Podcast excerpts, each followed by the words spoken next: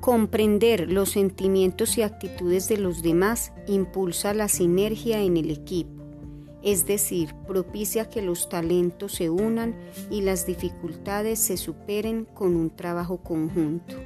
Cuando hay empatía, el equipo logra conectarse con la visión, misión y objetivos de la institución, porque prima el ser humano.